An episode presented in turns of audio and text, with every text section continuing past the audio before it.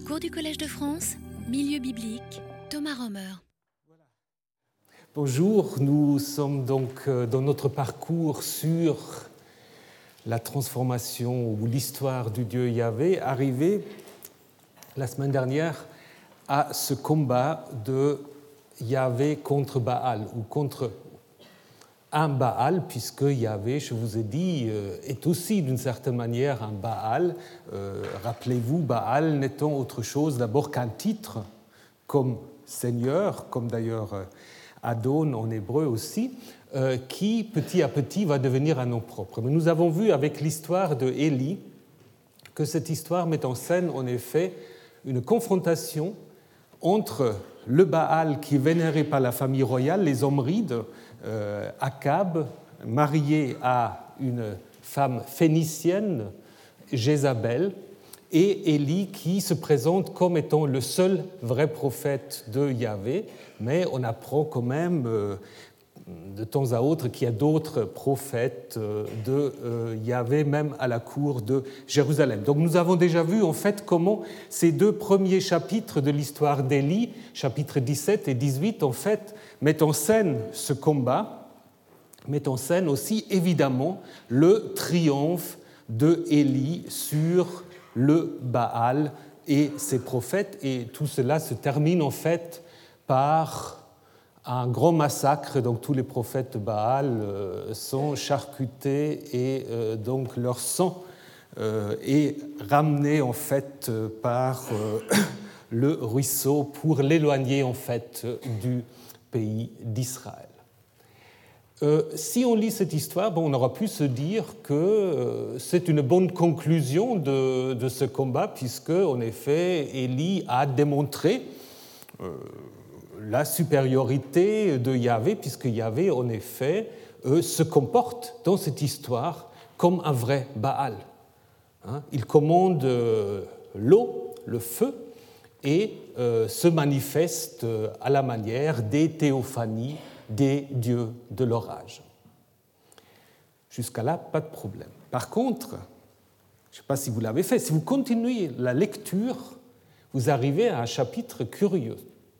Un chapitre très curieux, le chapitre 18, euh, pardon, 19, qui en fait est d'une certaine manière une correction du récit précédent puisque maintenant, Élie doit se déplacer du Carmel à l'Horeb.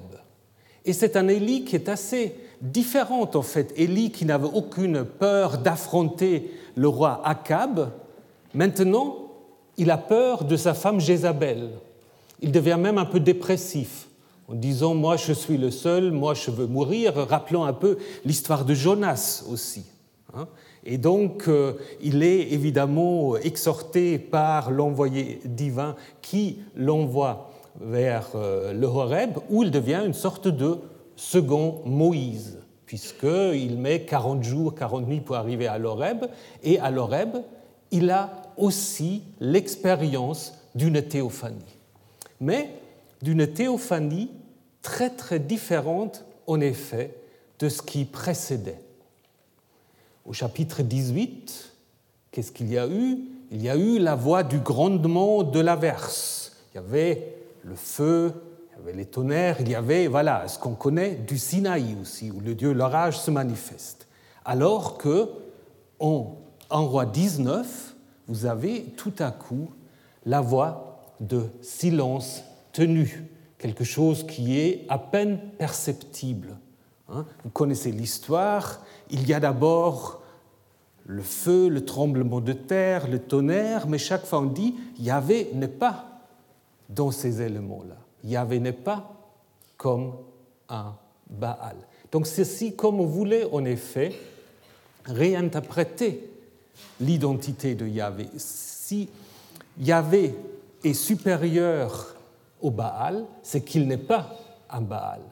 Donc il n'est plus le dieu de l'orage, il n'est plus le concurrent du Baal phénicien. C'est ça en effet l'idée de cette première partie du chapitre 19. Ensuite, si vous regardez vers la fin, bah, ça change puisque euh, tout d'un coup, on reprend un peu la euh, partie politique en disant euh, maintenant que Élie doit prendre maintenant le chemin. Alors il voyage pas mal. Il va d'abord du Phénicie en Loreb et de Loreb, on ne sait pas trop où il est, il faut qu'il remonte à Damas où il doit d'abord oindre Azaël, dont on ne dit pas le nom du père, probablement parce que c'est un usurpateur, comme roi d'Aram. Ensuite, il doit oindre Yéhou, fils de Nimshi, roi sur Israël, et ensuite il doit oindre Élisée, fils de Shaphat, comme son successeur. Alors, si vous connaissez vos classiques, est-ce que c'est comme ça que ça se passe dans la suite? Non, ça ne se passe pas tout à fait comme ça dans la suite. Hein. Euh, donc, euh, il y a des euh, changements et c'est Élisée plutôt que Élie qui va annoncer à Azaël qu'il va régner sur Damas, alors que le texte dit même pas qu'il va loindre, mais c'est Élisée qui va annoncer à Azaël qu'il régnera sur Damas. Et c'est un prophète, un disciple d'Élisée qui va oindre Yéhou. Donc ce n'est pas exactement ce que dit ce texte-là. Alors, quelle est du coup la fonction de ce texte? La fonction de ce texte, c'est en effet de transférer un certain nombre de traditions liées plutôt au personnage d'Élisée sur Élie. Donc c'est une sorte de transfert, n'est-ce pas? Et on pourra aussi, ce n'est pas le sujet de ce cours, on pourra aussi montrer en fait que beaucoup de traditions narratives sur Élie sont apparemment repris des traditions sur Élisée. Si vous prenez maintenant le récit biblique tel que vous l'avez, Élisée est un peu dans l'ombre d'Élie. Hein, c'est un peu son successeur et puis euh, euh, moins, euh, mis en avant que Élie, alors que peut-être sur le plan du développement des traditions, c'est plutôt du côté d'Élisée qu'il faut peut-être chercher le noyau de ces deux traditions. Traditions autour de prophètes, thaumaturges, magiciens, tout cela en fait va ensemble. Donc euh, ce dernier passage, qui d'ailleurs se poursuit après par la vocation, par l'appel d'Élysée, qui devient euh, le euh, successeur d'Élie, cette histoire en fait interrompt l'histoire de la royauté, de l'histoire d'Akab et de son successeur, Akazayas. Alors, c'est pour cela beaucoup de spécialistes pensent en effet que les histoires d'Élie et d'Élisée ont été insérées assez tardivement dans l'histoire des rois. Donc il y a eu une première édition de l'histoire des rois où il n'était pas encore question, ou très peu question peut-être, d'Élie et d'Élisée. Ça, on peut assez clairement euh, le montrer. Vous pouvez d'ailleurs faire le test par vous-même. Vous prenez une Bible et vous lisez l'histoire des rois et vous switchez simplement l'histoire de ces deux prophètes et ça se comprend tout à fait. Maintenant, la question qu'il faut poser, c'est ces récits de 1 roi 17-19, s'agit-il des récits anciens, anciens ou s'agit-il des textes plus récents, c'est-à-dire jusqu'à où on peut utiliser ces récits pour apprendre quelque chose sur la situation au IXe siècle avant notre ère. Ça, c'est la grande question. Euh, Danny Noquet, qui enseigne à Montpellier, euh, a écrit un livre, c'était sa thèse, Le livre noir de Baal, où il pense en effet que ces histoires d'Élie faisaient partie d'une petite collection qu'il appelait le Livre noir de Baal, euh, écrit peut-être sous Jéroboam II euh, pour montrer la supériorité de Yahvé sur les autres Baalim. C'est une hypothèse, mais en même temps, si vous regardez les histoires telles que nous les avons maintenant, bah, on constate quand même que ce n'est pas si facile euh, d'affirmer cela. Malheureusement, ce n'est pas si facile. Et surtout, alors vous allez dire que les Allemands sont toujours hyper critiques, mais si vous prenez des spécialistes comme euh, Matthias Köckert ou Erhard Blum et d'autres, ils sont tous d'accord pour dire que ces chapitres que nous venons de résumer reflètent plutôt des préoccupations de l'époque babylonienne et perse, et on ne peut pas l'utiliser directement pour reconstruire l'histoire politique et religieuse sous les Omrides. Alors c'est clair que si vous prenez les textes, et je vais vous montrer comment, si vous prenez les textes tels que nous l'avons maintenant, vous avez clairement affaire à une sorte de traité théologique tardif. Un traité théologique qui d'ailleurs n'a pas été écrit d'un seul trait. Hein. On a déjà vu là-dessus, je pense, il y a peu d'hésitation, le récit de 1 roi 19, le dernier dont je viens vous parler, hein, c'est sans doute le récit le plus récent qui met en question la vision traditionnelle reprise même par les rédacteurs encore deutéronomistes de l'époque de l'exil, que cette vision traditionnelle du Dieu Yahvé, elle ne fonctionne pas. Il ne faut pas imaginer Yahvé dans le feu et dans la tonnerre. En fait, Yahvé, c'est autre chose. Donc là, c'est clair que c'est un récit plus tard. D'ailleurs, vous voyez aussi que les chapitres 17 et 18 ils sont entourés par le thème de la sécheresse. Vous vous souvenez qu'au début, il y a l'annonce de la sécheresse par Élie, et puis à la fin, euh, Élie convoque Akab et la pluie revient, alors que 19, c'est un peu déjà à part. Et même à l'intérieur des chapitres 17 et 18, il faut distinguer deux traditions. D'un côté, l'histoire de la sécheresse et de l'autre côté, l'histoire de la compétition sur le Carmel. Pourquoi faut-il le distinguer? Euh, Si vous avez le texte encore en tête, lorsque à la fin il y a cette discussion entre Élie et Akab, on ne fait nullement allusion à la compétition, à la victoire de Élie sur le prophète de Baal.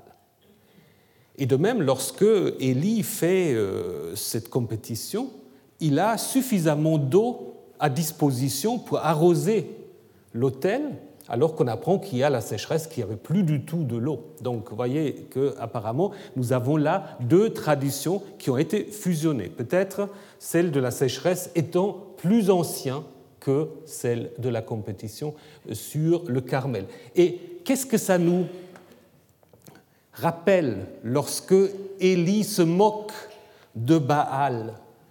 Lorsqu'il dit euh, Mais il dort peut-être, ou il est allé se soulager. Appelez plus fort, peut-être il vous écoutera quand même. Ça rappelle quoi? Bah, Ça rappelle les polémiques contre les idoles dans la deuxième partie du livre d'Ésaïe, ce qu'on appelle le Deutéro-Ésaïe, n'est-ce pas? Où en effet on dit tous ces statues, on peut les porter, on peut euh, les amener, on peut les déposer à leur place, mais il ne bouge pas. Et même si on crie vers lui, il ne répond pas, il ne sauve pas de la détresse. C'est exactement cela ce que montre l'histoire de la compétition entre Yahvé et Baal. Donc nous sommes, à mon avis, là, dans un même contexte. Alors le deuxième Ésaïe, là tout le monde est d'accord, c'est un texte qui a été écrit au plus tôt vers la fin de l'époque babylonienne, plutôt au début de l'époque perse, où il y a cette polémique contre les autres dieux qui sont des fausses dieux, et ça sous-tend probablement déjà euh, l'idée de un roi 18. Également, l'appel au peuple de se décider. Élie qui dit au peuple alors décidez-vous, qui est-ce que vous voulez servir, Yahvé ou Baal?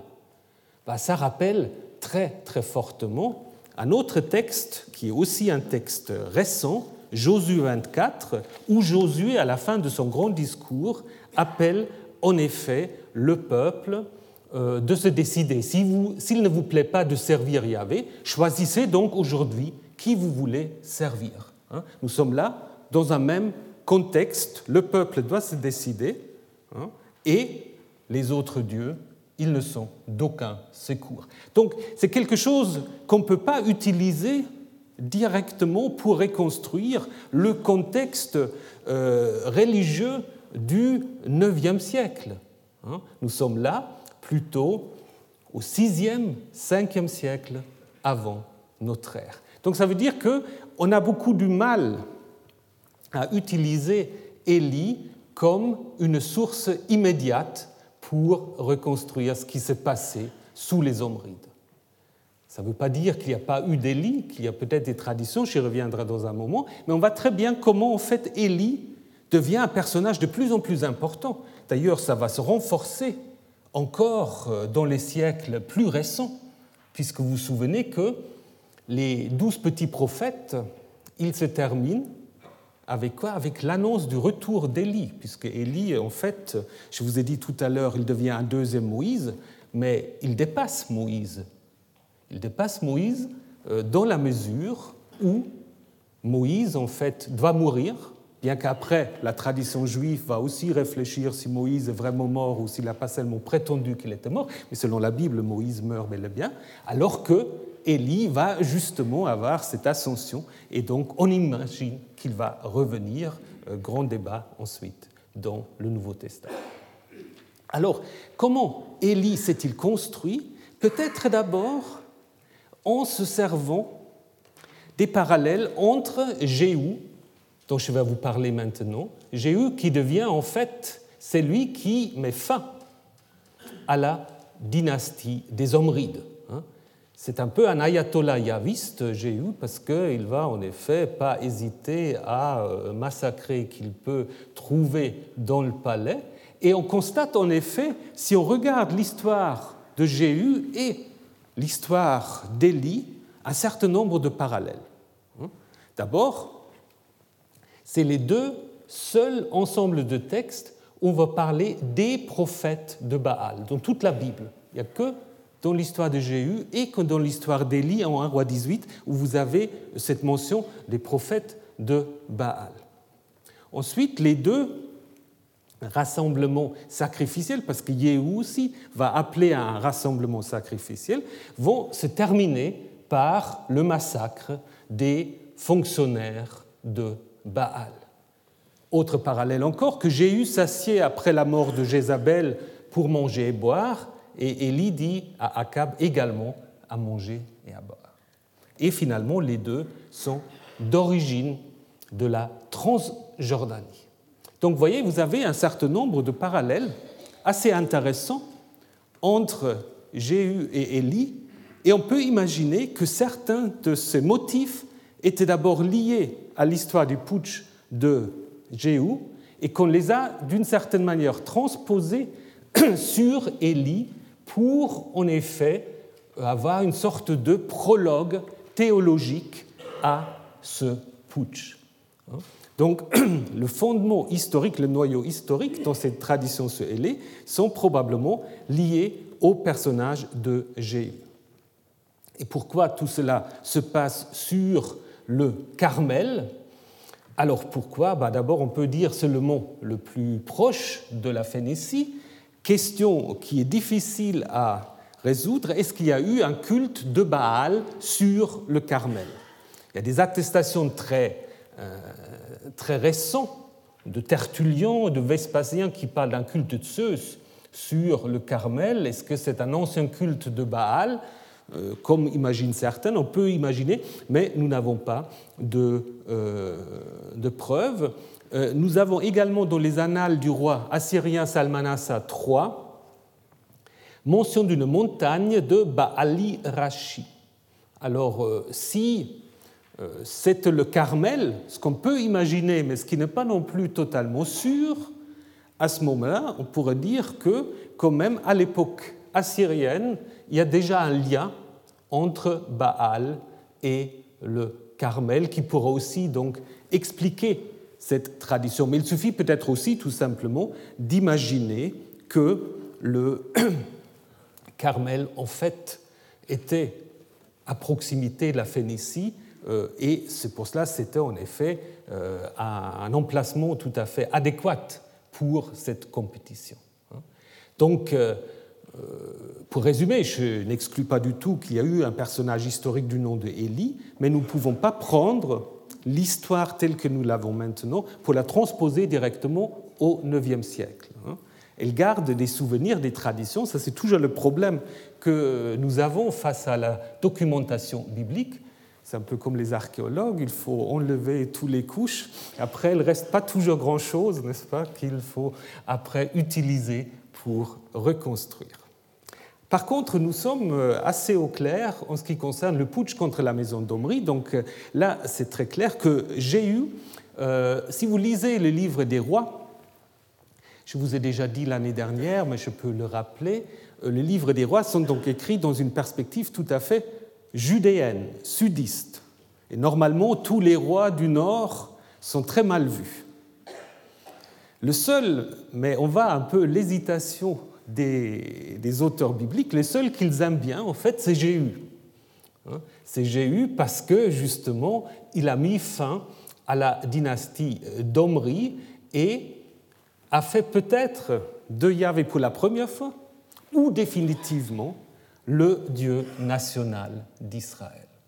C'est très très difficile de savoir. On pourrait aussi imaginer que avant Jéhu, sous les Omrides, c'était un Baal phénicien qui était dieu de la dynastie, hein, et que c'est seulement sous Jéhu que Yahvé s'installe aussi euh, au niveau de la monarchie, qu'il devient le dieu dynastique. Le grand problème, et ça c'est pas résolu, je ne sais pas si un jour on va réussir à le résoudre, c'est le problème des deux Jéroboam. Hein, puisque dans la Bible, il y a un premier Jéroboam qui, tout de suite après la mort de Salomon, nous dit-on, installe euh, deux sanctuaires à Bethel et à Dan.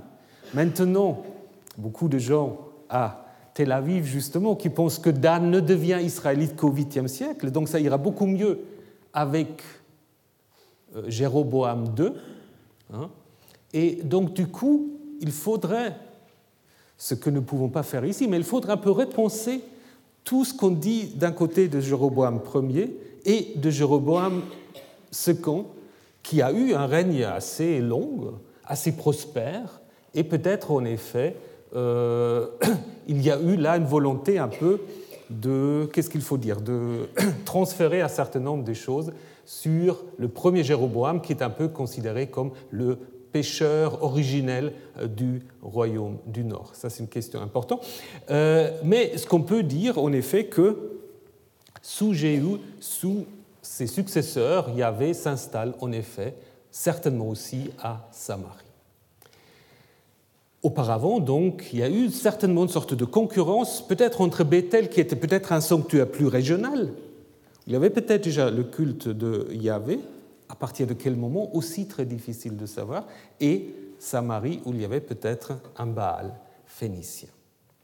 Ce qui est très intéressant, c'est que j'ai eu, nous avons des attestations de ce roi en dehors de la Bible, notamment dans euh, la stèle, le prisme de Salmanazar que vous pouvez euh, admirer au British Museum à Londres, où on a peut-être même, on a peut-être même une représentation euh, de Jéhu, mais tous ces rois qui se qui s'inclinent, c'est un peu, ils se ressemblent tous. Donc, euh, comme l'a dit Christophe Hullinger, il ne faut peut-être pas là va chercher une sorte de souci vraiment de nous montrer à quoi il ressemblait vraiment, mais on a la scène euh, de la prosternation de ce roi. Et ce qui est très intéressant, c'est qu'il est appelé par les Assyriens le fils de. J'ai eu fils d'Omri, alors qu'il a mis fin à la dynastie des Omrides. Donc ça veut dire, et ça c'est très important, ça veut dire que pour les Assyriens, en fait, Israël commence d'une certaine manière et reste, même après la maison d'Omri, comme Judas est considérée, si la stèle de Dan dit vrai, euh, la maison de David. Donc Omri est un peu euh, la figure fondatrice. C'est pour cela, je trouve, qu'il devient de plus en plus difficile, pas seulement sur le plan archéologique, ce que M. Finkelstein va nous montrer aussi, mais aussi sur le plan littéraire, d'aller au-delà de Omri dans la reconstruction historique à partir des documents bibliques. Alors, qu'est-ce qui va se passer en ce qui concerne Yahvé? Je pense que polémique, ce conflit Yahvé contre Baal va poser la question de l'identité de Yahvé. Est-ce que Yahvé est seulement un Baal? Si vous lisez, et je reprendrai cela plus tard, euh, les oracles du prophète ou attribués au prophète Osée, il y a constamment une critique du veau de Samarie, donc du taureau euh, qui se trouve à Samarie. Et on observe en fait dans le royaume du Nord, à partir du 8e siècle, un certain nombre de représentations, surtout sur des sceaux, mais pas exclusivement, où apparaît, et ça semble, si je fais confiance aux spécialistes, ça semble limité en effet euh, au royaume du Nord, où vous avez un jeune dieu ailé qui tient euh, souvent des arbres, des, des végétaux, avec euh, geste avec laquelle il assure sans doute la vie de la nature, la prospérité. Les deux ailes, en fait, caractérisent la divinité comme uranique, donc reliée au ciel, et euh, ça pourrait en effet être le signe que Yahvé dans le nord évolue vers un type de divinité qu'on va appeler chez les Phéniciens après le Baal Shamen. Shamen, c'est comme Shamaim, le Baal du ciel. C'est-à-dire, en fait, que le Baal traditionnel, qui est un dieu de type Hadat, va intégrer des fonctions d'un dieu solaire ou d'un dieu de type El. C'est-à-dire, c'est un renforcement du rôle de ce Dieu. Et ça, c'est quelque chose qu'on va observer aussi dans le sud, qu'on va observer aussi chez les Moabites, euh, chez les Ammonites aussi, qu'à un moment donné, le Dieu dynastique, qui n'est jamais considéré comme étant le seul Dieu, mais il y a une sorte de renforcement du rôle de ce Dieu qui va, d'une certaine manière, absorber des fonctions d'autres dieux. De toute façon, euh, ça c'est quelque chose que vous pouvez observer dans tout le Proche-Orient ancien, c'est très très difficile de donner à chaque dieu son dicastère précis. Hein. L'idée des panthéons où un tel dieu qui a exactement cette fonction, un autre dieu, ça c'est une invention du 19e siècle. Hein. Nous n'avons aucun texte euh, de l'Antiquité qui nous présente les panthéons. C'est dans notre esprit, on a les panthéons avec les hiérarchies, etc. Donc ça aussi, il faut toujours le garder en l'esprit. Euh, ça nous arrange de pouvoir dire que fait un tel Dieu, que fait un tel autre, mais en réalité, ça se passe de manière un peu plus complexe. Et donc les dieux s'empruntent des choses les uns aux autres ou sont responsables parfois deux ou trois dieux pour les mêmes questions, problèmes. Alors, ce Baal Shamem, c'est Dieu ailé, euh, est-ce Yahvé ou est-ce toujours le Baal phénicien Alors, ce qu'on peut quand même observer, c'est que certains de ces sceaux, comme ici, portent des noms yavistes. Hein. Ici, vous avez le Yoav pour Joab. Donc, c'est un sceau d'un personnage qui porte un nom qui le caractérise comme vénérateur de Yahvé. Alors, est-ce que, du coup, il a imaginé Yahvé de cette manière-là? C'est tout à fait possible. Nous avons un autre sceau qui est tout à fait comparable. Donc vous avez la même, euh, euh, même, euh, même, représentation. Et là, nous avons Pada, Pada Yahou. donc il y avait des livres, il y avait Sauve. Et donc il faut imaginer apparemment que les propriétaires de ces sceaux se sont en effet reconnus dans la représentation de ces divinités. Donc apparemment, ils ont imaginé peut-être leur dieu tutélaire de cette manière-là. Et ça nous amène tout de suite à la question que je vais aussi reprendre, qui est peut-être plus euh, polémique en ce qui concerne Judas, mais qui est assez claire, me semble-t-il, pour le Nord, la question des représentations de Yahvé. Vous savez que le judaïsme affirme que euh, on ne peut pas représenter Yahvé. Tu ne feras pas d'image. Alors la question, c'est évidemment, est-ce que cette idée est à l'origine de la religion judéenne et israélite ou est-ce que c'est une évolution plutôt récente Alors il me semble pour le Nord, il n'y a aucun problème. Yahvé a été représenté. Ce n'était pas un culte aniconique, c'était un culte iconique. Et nous avons euh, toutes les preuves qu'on veut. Donc je pense souvent, si on se refuse à admettre cela, ça part parfois plutôt d'une conviction théologique que d'une analyse adéquate des documents que nous avons à notre position. Ça, c'est toujours un peu le problème si on veut faire l'histoire de la religion, que souvent on a du mal un peu à distinguer des convictions qui sont tout à fait honorables, personnelles, et puis ce que nous montrent les textes. Je vous donne quelques exemples. Alors, premier exemple, c'est une inscription de Sargon II euh, qui évoque la destruction de Samarie.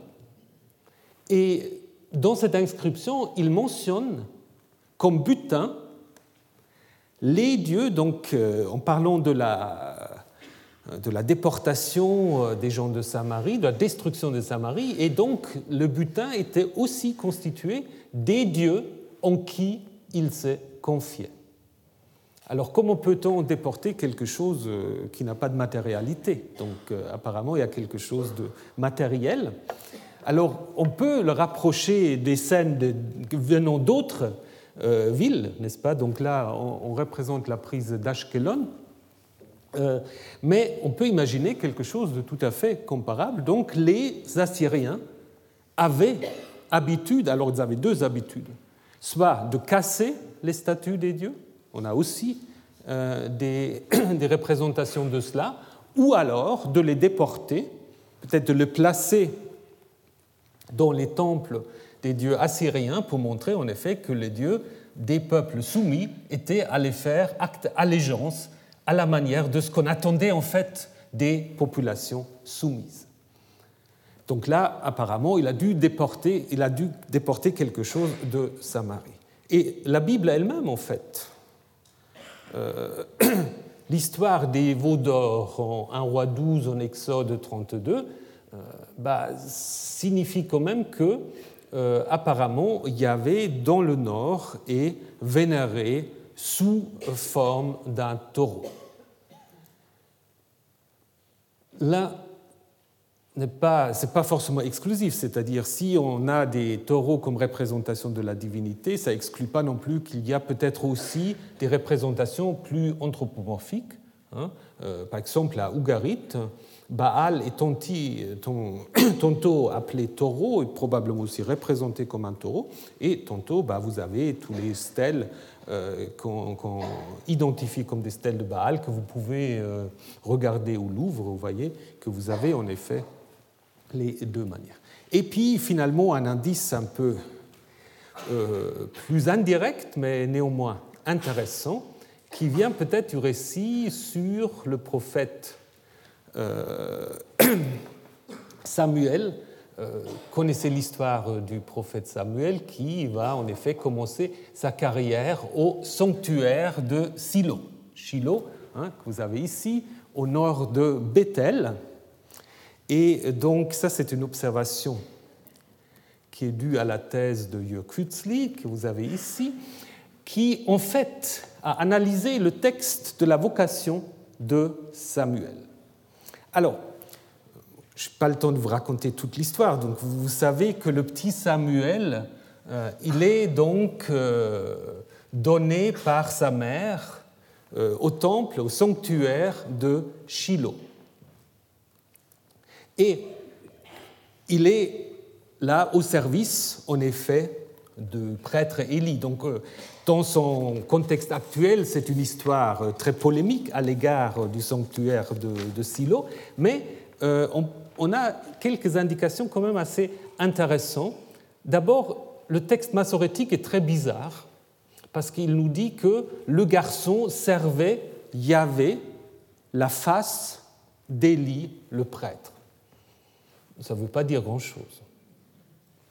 Par contre, si vous reconstituez avec euh, la Septante, le texte grec, vous avez le garçon servait la face de Yahvé devant Élie le prêtre, ce qui devient en effet plus logique. Et peut-être si on suit Yokutsli, pourrait en effet se poser la question si les massorettes ne voulaient pas, donc ceux qui nous ont vocalisé, qui nous ont transmis le texte, s'ils ne voulaient pas éviter toute allusion possible à une statue divine. Parce que, en effet, la racine charat, servir, comme le dit Klaus Westermann, si on sert un Dieu, il est en règle générale question de sa statue. Comme on va servir un Dieu, on entretient sa statue, comme c'est aussi le cas euh, en Égypte. Et vous pouvez prendre des textes du livre d'Ézéchiel, euh, où vous trouvez le même verbe qui très clairement, là, exprime le culte qui est rendu à des statues d'autres divinités. Donc il est en effet possible, peut-être aussi un texte comme Deutéronome 10, où les Lévites se tiennent devant la face de Yahvé pour le servir, je reviendrai sur cette question de la face de Yahvé, que euh, ce texte garde peut-être aussi encore un souvenir un peu enfui, un tout petit peu censuré, comme on le, font les massorettes assez souvent, euh, d'une statue de Yahvé. Donc je pense en effet, si on résume ce que nous avons vu pour le Nord jusqu'à l'époque assyrienne, on va reprendre ça, on peut dire que euh, Yahvé devient la divinité la plus importante d'Israël avec le putsch de Jéhu. Sous les Omrides, il y a apparemment concurrence entre deux Baalim, deux Baal, le Baal phénicien, Baal royal de Samarie, et le Baal Yahvé. Yahvé a été en effet dans le nord surtout vénéré comme un dieu de l'orage, comme un Hadat, comme un Baal. Et à partir du 8e siècle, notamment, si on prend en considération, là, non pas les textes bibliques, mais les attestations iconographiques, on voit que Baal devient apparemment aussi, et peut-être en parallèle à ce qui, on va le voir tout de suite, ce qui se passe dans le sud, où Baal devient en effet pardon, que Yahvé devient en effet un dieu qui intègre aussi des, dieux du, des traits du dieu haut de type El, des traits solaires, sorte de Baal Shamem, le Seigneur du ciel. Mais nous sommes encore très très loin, très loin de ce qu'on peut appeler euh, monolatrie, voire monothéisme. Donc là, nous ne sommes pas du tout. Et très probablement, pour moi certainement, le culte de Yahvé dans le royaume d'Israël se faisait comme, par ailleurs, à l'aide des statues. Pensez aussi euh, ce que dit, euh, ça je vous le dis en passant encore, la stèle de Mécha, dont je vous ai déjà parlé à plusieurs reprises. La stèle de Mécha euh, parle également du fait que le roi Mécha a pris comme butin les kelis, les, ustensiles de Yahvé. Alors là, on ne sait pas trop ce que c'est, mais apparemment aussi un sanctuaire donc, dans le territoire récupéré par des Moabites. Alors, venons maintenant vers le sud. Hein. nous avons fait maintenant notre parcours dans le nord jusqu'à l'époque assyrienne et arrêtons-nous maintenant un peu à ce qui se passe en Juda. Est-ce que c'est exactement la même chose? Est-ce que c'est différent? Je pense en effet euh, il y a des différences. De nouveau, nous devons aussi admettre que nous avons peut-être plus d'informations sur Juda que sur Israël. Comme je vous ai déjà dit, euh, la Bible, les auteurs bibliques s'intéressent à Juda et considèrent un peu le nord toujours un peu comme euh, la contrepartie négative. Et c'est pour cela qu'ils avaient moins de problèmes euh, de faire apparaître le fait que dans le Nord, on vénérait Yahvé sous forme de euh, taureau ou d'autres statues, parce que de toute manière, pour eux, le culte du Nord était de toute façon illégitime.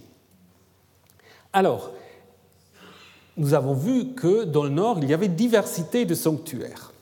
Hein, vous vous souvenez Alors, comment se présente la chose en Judée Est-ce qu'il y a un seul sanctuaire ou est-ce qu'il y en a plusieurs? Qu'est-ce que vous diriez? Un ou plusieurs? Plusieurs. Alors, qu'est-ce qu'on a comme indication? On va le voir tout de suite. Il y a en effet une diversité des sanctuaires yavistes en Juda. Alors, première chose, comme dans le nord, apparemment, Yahvé n'a pas été tout de suite considéré comme euh, Dieu englobant l'ensemble du royaume de Juda. Euh, il est devenu petit à petit le roi de Juda, comme on le voit sur cette inscription de Kirbet Petleh. Alors c'est une inscription très très difficile à déchiffrer, mais il y a, parce qu'en fait, euh, c'est une sorte de graffiti qui est écrit dans le noir, donc c'est très difficile. Euh, mais grosso modo, on est d'accord, disons les spécialistes sont d'accord, euh, pour cette traduction-là. Yahvé est le Dieu de tout le pays. On pourra même imaginer de toute la terre, parce que tout dépend comment vous allez traduire Eretz. Yahvé est le Dieu de tout le pays. Les montagnes de Juda sont au Dieu de Jérusalem. Donc euh, c'est très intéressant. Qu'est-ce qu'on apprend avec cette inscription Que Yahvé est d'abord appelé le Dieu de Jérusalem?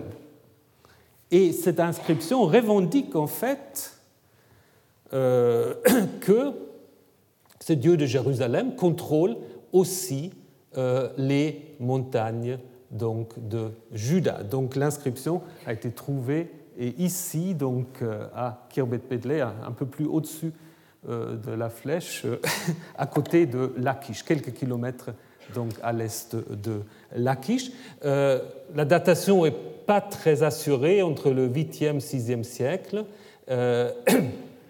mais on ne va pas entrer là dans les détails. Seulement, ce qui est intéressant, ce qui est important, c'est qu'apparemment là, il y a une sorte de revendication de, des montagnes de Juda, même pas de ensemble des montagnes de Juda euh, pour euh, Yahvé.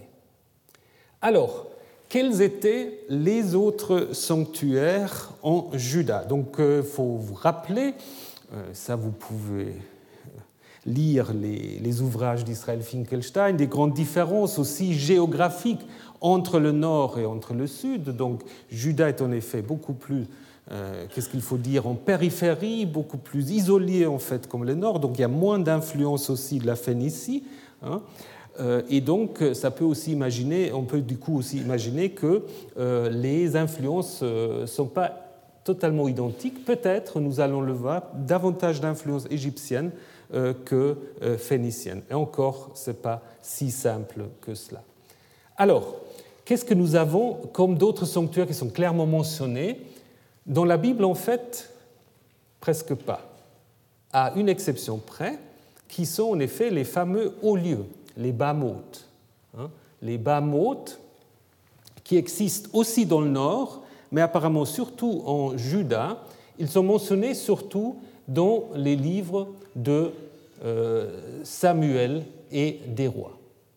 Alors qu'est-ce que c'est une bama? C'est apparemment des sanctuaires en plein air, sur des collines, alors qu'un texte parle aussi des bamotes, des shaharim, des portes. Alors certains imaginent un peu qu'il faut vous imaginer des, petits sanctuaires dans des murs de casemates, euh, ce qui est possible, mais nous avons en effet peu euh, d'indications. Alors, ce sont des sanctuaires qui apparemment ne sont pas des sanctuaires euh, royaux ou sous contrôle des rois. On y trouve, alors je reviendrai là-dessus aussi, des matzebot, des stèles. Hein. On trouve des Asherah ou une Asherah. Il faut aussi nous poser la question qu'est-ce que c'est une Asherah Souvent traduit par poteau sacré. Hein. Et en effet, euh, plusieurs textes bibliques y font allusion, ils se construisirent eux aussi des hauts lieux, des bamotes, avec des matzebot, des hacherim sur toute colline élevée et sur tout arbre vert, et peut-être aussi euh, les arbres sacrés qui jouent un rôle. Et peut-être dans certaines bamotes, vous avez aussi des endroits couverts hein, pour peut-être des euh, repas sacrificiels, comme on peut le lire dans l'histoire de Samuel, où Samuel se rend à Rama justement euh, pour un fête sacrificiel. Alors, ce qui est très clair, ce sont des sanctuaires yavistes.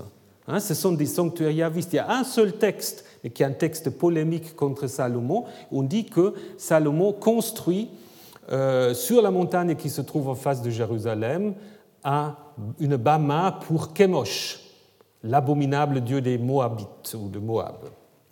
Mais ça, c'est un texte polémique parce qu'en effet, euh, il s'agit probablement des, textes, euh, des, des, sanctuaires yavistes, je vais vous montrer tout de suite pourquoi, avec euh, justement des, objets cultuels. Alors ça, je ne sais pas si c'est des matzebot. ça, ça a été, ça c'est une photo que je fais à Kirbet Kayafa. Euh, Monsieur Garfinkel propose que ce soit des matzebot. Je ne sais pas ce que pense Israël Finkelstein. Peu importe, mais c'est aussi un problème, n'est-ce pas? Parce que ce n'est pas chaque fois qu'on vous trouve une pierre que c'est forcément une matzeba. Mais bon, ça c'était juste euh, une illustration. Mais les textes bibliques, en effet, euh, quand ils parlent de, des Bamot, nous mentionnent constamment matzevot et ses poteaux sacrés. Alors certains ont pensé aussi que ça ressemble un peu à cette plaquette qui vient de Suse, euh, de la fin du deuxième millénaire, où vous avez en effet euh, des activités cultuelles. Bref, il faut voir comment on peut interpréter ça. Est-ce que c'est une stèle? Euh, Mais c'est certainement des sanctuaires plein air. Et que ce soit des sanctuaires yavistes est aussi d'une certaine manière attesté par le fait que dans la Bible, si vous lisez les livres des rois, vous voyez que chaque roi reçoit une sorte de note de comportement.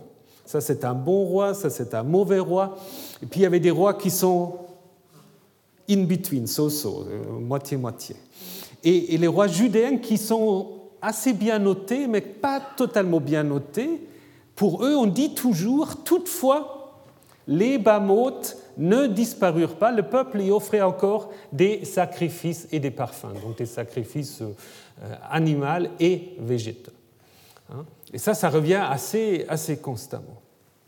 Et ce sont les rois qui sont les deux rois très positifs dans la Bible, Ézéchias et Josias, on reviendra sur ces rois. Ces rois-là, on nous dit qu'ils euh, ont supprimé les Bamoth, les hauts lieux. Mais c'est un peu une sorte d'ironie de l'histoire parce que ce sont là probablement des sanctuaires typiquement israélites ou judéennes, non israélites puisqu'ils sont aussi dans le nord, qui doivent finalement céder la place au temple de Jérusalem qui est plutôt quelque chose de cananéen euh, entre guillemets. Hein. mais ça, c'est quelque chose voilà, qui arrive. Ça, c'est le témoignage biblique. Les Bamotes sont bien attestés. Maintenant, euh, l'archéologie ou certaines réflexions euh, épigraphiques euh, montrent qu'il y a sans doute d'autres sanctuaires, notamment Arad, ça c'est très clair, sanctuaire d'Arad, où là apparemment il y a quand même des stèles des Matsebot, alors que, grande question par contre, c'est on ne sait pas très bien comment interpréter ce sanctuaire, n'est-ce pas? Traditionnellement, on a toujours voulu voir dans ce sanctuaire euh, une preuve de la réforme de Josias, n'est-ce pas? Parce qu'on a dit que, en fait, euh, ce sanctuaire a été détruit euh, au moment où le roi Josias, on en reparlera, va mettre fin à tous les autres sanctuaires en dehors du temple de Jérusalem. Mais d'autres archéologues ont en effet montré que c'est beaucoup plus compliqué, que le sanctuaire probablement a duré très peu de temps, comme le dit C.F. Herzog, peut-être seulement euh, une partie du 8e siècle, qu'il a été peut-être pas détruit, mais plutôt fermé d'une certaine manière, euh, camouflé, peut-être pour éviter justement une destruction par les Assyriens. Donc c'est très, très compliqué, euh, mais on ne peut pas utiliser Arad juste pour dire que voilà, euh, la Bible a raison, et puis ça montre euh, en effet que Josias a fait la réforme qu'on lui attribue. Donc c'est logique qu'il s'agit d'un sanctuaire yaviste. Alors ce qui est intéressant, c'est la question justement des stèles qu'on y a trouvées. On y reviendra la semaine prochaine. Autre possible sanctuaire, mais là c'est plus spéculatif, c'est Lachish. Alors Lachish, qu'est-ce qu'on a comme, euh, comme euh, indication? C'est simplement euh, la grande fresque assyrien qui nous, qui nous détaille la prise de Lachish nous montre en effet, au moment où là on va des, des gens qui sont déportés, prisonniers, et puis là vous voyez des soldats assyriens où un porte un immense encensoir, hein, très grand. Ça ne peut pas être euh, probablement une sorte d'outil euh, privé qui pourrait en effet faire penser à un sanctuaire, ce qui serait assez logique puisque Lachish était quand même un centre administratif important et euh, finalement peut-être aussi Beersheba. On y a trouvé un hôtel à cornes qu'on a reconstruit dont certaines voient aussi les traces d'un sanctuaire yaviste, mais évidemment, ça c'est un peu euh, des interprétations. Là, on est dans, dans les hypothèses euh, qui sont possibles, mais pas totalement assurées. Mais seulement, là aussi, il faut très clairement faire de nouveau la différence entre ce que dit la Bible d'un côté et ce que nous pouvons reconstruire, il est assez clair que jusqu'à l'époque de Josias, et peut-être même après, euh, le culte de Yahvé n'était pas limité au niveau des activités cultuelles au temple de Jérusalem. Hein. Donc là aussi bien que le territoire du Juda plus restreint que euh, Israël, il y avait certainement aussi une certaine diversité de lieux de Maintenant, comment faut-il s'imaginer l'ascension de Yahvé à Jérusalem? Donc là aussi, euh, je vous rappelle d'abord ce que je viens de dire, qu'on observe euh, au courant du 9e, 8e siècle sorte de renforcement du pouvoir des dieux dynastiques euh, dans le Levant. Ça, c'est une première chose.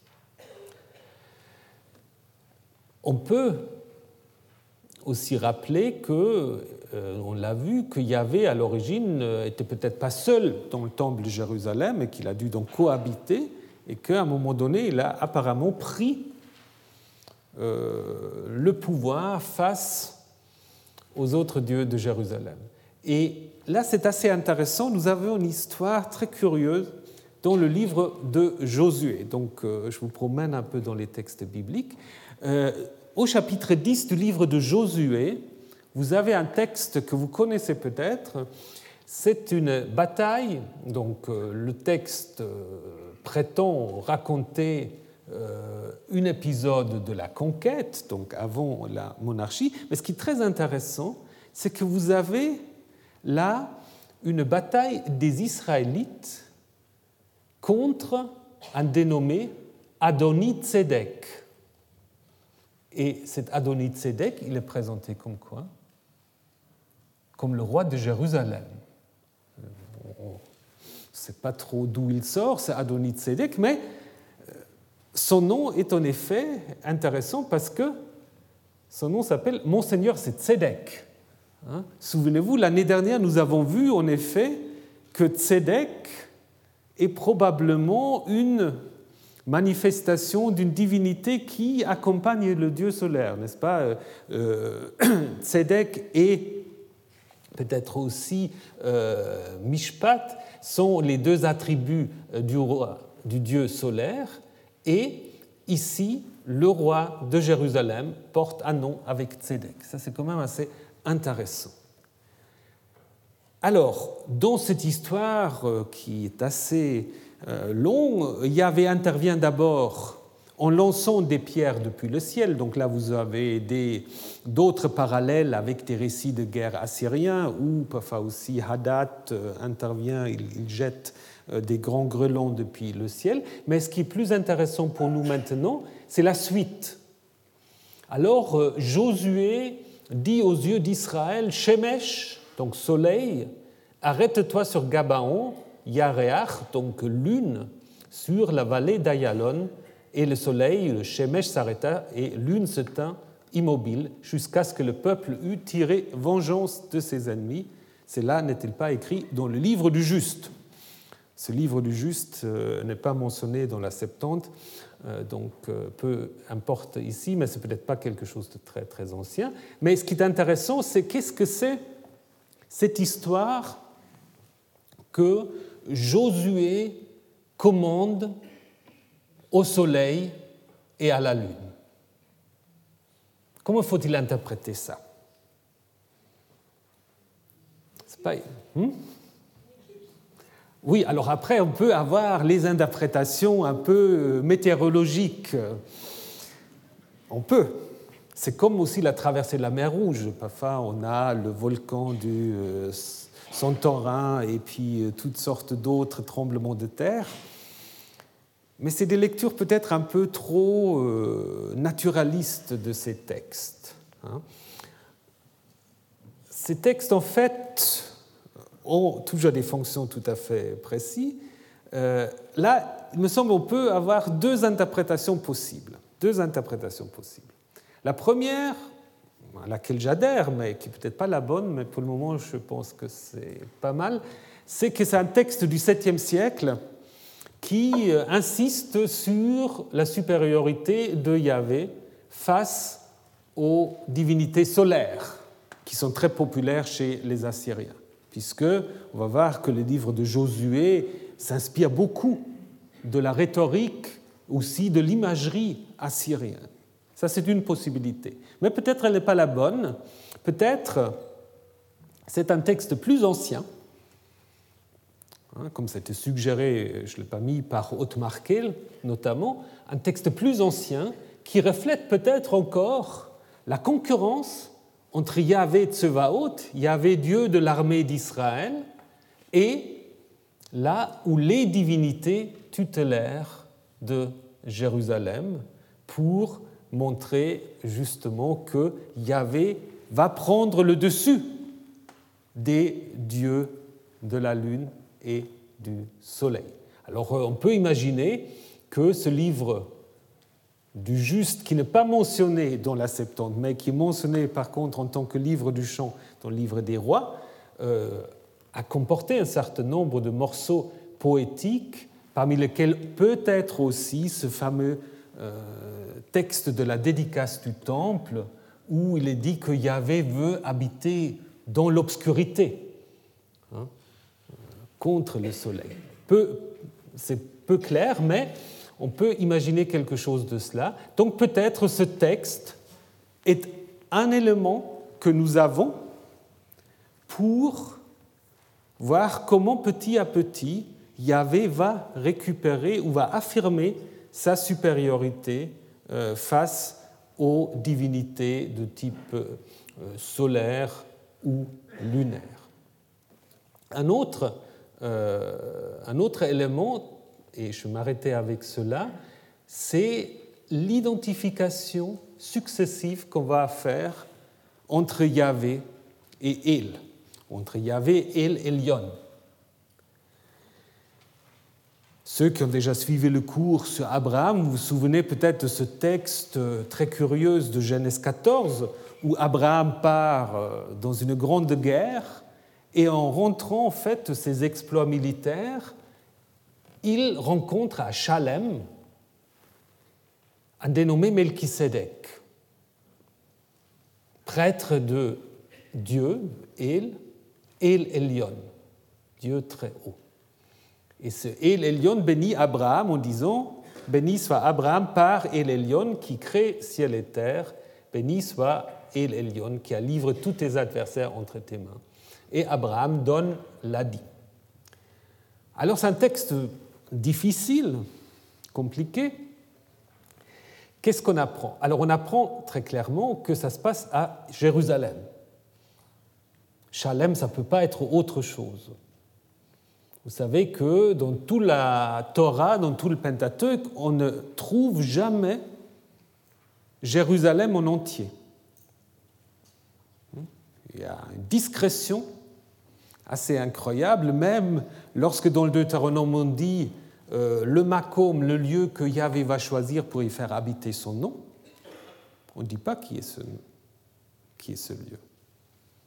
Hein, donc euh, on ne parle de Jérusalem que par allusion, ce qui s'explique tout à fait, puisque évidemment, comme vous le savez, euh, si vous ne savez pas, je vous le dis, le Pentateuque a été en fait accepté à la fois par les Judéens comme par ce qu'on va appeler après les Samaritains comme document fondateur. Donc on ne pouvait pas, évidemment, euh, décider à l'intérieur de la Torah où se trouve le lieu qu'il y avait à choisir. Il fallait que ça soit euh, interprétable des deux sens, soit Garizim, soit Jérusalem. Autrement, ça n'aura jamais marché, cette histoire. Donc, ici, quand même, on est allé assez loin, puisqu'on a quand même Chalem. Hein. Alors, donc, à Chalem, euh, est un prêtre qui sert El Elion.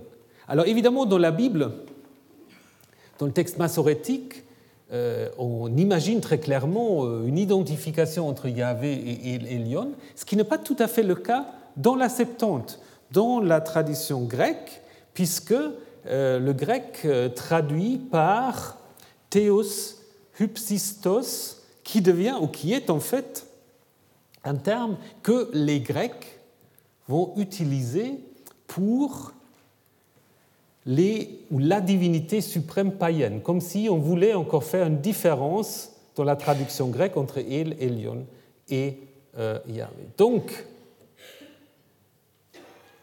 il est possible que euh, ce texte, même s'il est peut-être très récent, garde quand même les traces d'une vénération de Il comme Elion à Jérusalem, un peu à la manière la Ougarite, et que c'est dans la suite, et surtout dans le texte euh, comme Genèse 14 autres, qu'on a essayé d'identifier Il et Yahvé.